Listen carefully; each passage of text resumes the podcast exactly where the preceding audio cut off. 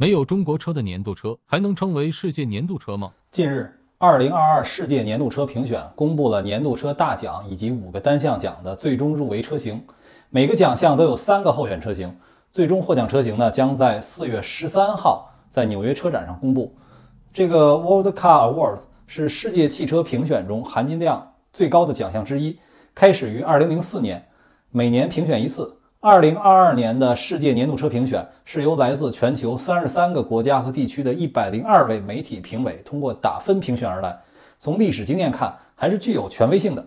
在公布的车型中，二零二二世界年度车前三强分别是现代艾尼克五、福特 Mustang Mach-E 和起亚 EV6 三款车型全是电动车，而且韩系车占两席。此外呢，大奖评选中还分成了五个细分奖项。年度电动车三强包括奥迪 e-tron GT、现代艾尼克五、奔驰 EQS；年度城市车三强包括欧宝 moca、丰田 Yaris Cross、大众 t i g a n 年度豪华车三强包括宝马 iX、杰尼赛斯 GV70、奔驰 EQS；年度性能车三强包括奥迪 e-tron GT、宝马 M3、M4、丰田 GR86、斯巴鲁 BRZ。年度设计三强包括奥迪 e-tron GT、现代艾尼克五、起亚 EV6。从整个榜单里可以看出，电动车占了一大半。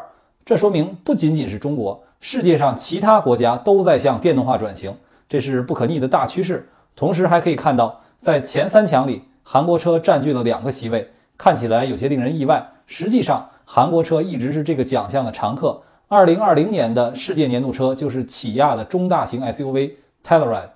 虽然这几年韩系车在中国市场已经处在边缘化的地位，但是从世界范围来看，韩系车还是有一定地位的，特别是在美国市场。不过，最令人遗憾和不解的是，2022年的世界年度车的榜单上依然没有中国车的身影。是中国车销量不好，不够优秀吗？显然不是。中国自主品牌的核心产品，比如说长城哈弗 H6、长安 CS75 Plus、比亚迪秦 Plus DM-i。吉利星越 L 等车型在销量、用户口碑、技术先进性、智能化体验上都可圈可点。那造车新势力的代表理想 ONE、小鹏 P7、蔚来 EC6、高和 HiFi X 等等，都体现了创新价值。这些车就算是拿不了大奖，至少具备入围的资格。从评选规则上看，有资格获得2022年世界年度车的汽车，必须至少每年生产一万辆。并且必须在二零二一年一月一号到二零二二年三月三十号期间，在至少两个独立的大洲的至少两个主要市场上市。这个主要市场就包括了中国、欧洲、印度、日本、韩国、拉美，还有美国。看来规则中重点强调了“世界年度车”的“世界”二字。也许由于这条的限制，大多数国产车型就无缘这个奖项了。但其实呢，中国汽车销量已经连续十三年位居世界第一。新能源车销量连续七年成为世界第一。从这一点来看，刚才说到的候选车型没有一辆在中国市场卖得好，也说明这个评选的结果没有尊重中国市场的价值。二零二一年，中国汽车出口超过了两百万辆，出口电动汽车超过了五十万辆，已经成为世界第一大电动汽车出口国。更何况，中国汽车在电动化、智能化方面领先全球，这些都完全足以成为世界年度车的依据。二零二二年世界年度车评委有一百零二人，其中十人来自中国，人数位居第二。评委人数最多的是美国，有二十二人，但是组委会中没有中国人，可见我们对这个奖项的掌控权还不足。